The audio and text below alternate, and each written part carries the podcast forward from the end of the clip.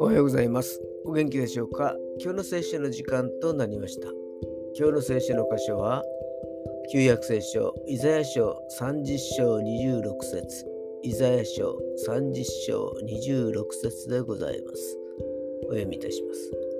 主がその民の傷を包み、その打たれた傷を癒される日に、月の光は太陽の光のようになり、太陽の光は7倍になって7日分の光のようになる。アーメン光あれで始まった神様の御業は7日分の光のようになって収束するのです。聖書は天地創造から新天新地までの神様の計画を示しています。その時には月の光も太陽の光も必要ないのです。それよりも光り輝く神様の光が全てを覆うからです。今日も主の宮田に心を傾けることができますよ。それでは今日という一日が皆さんにとって良き一日でありますよ。よしでした。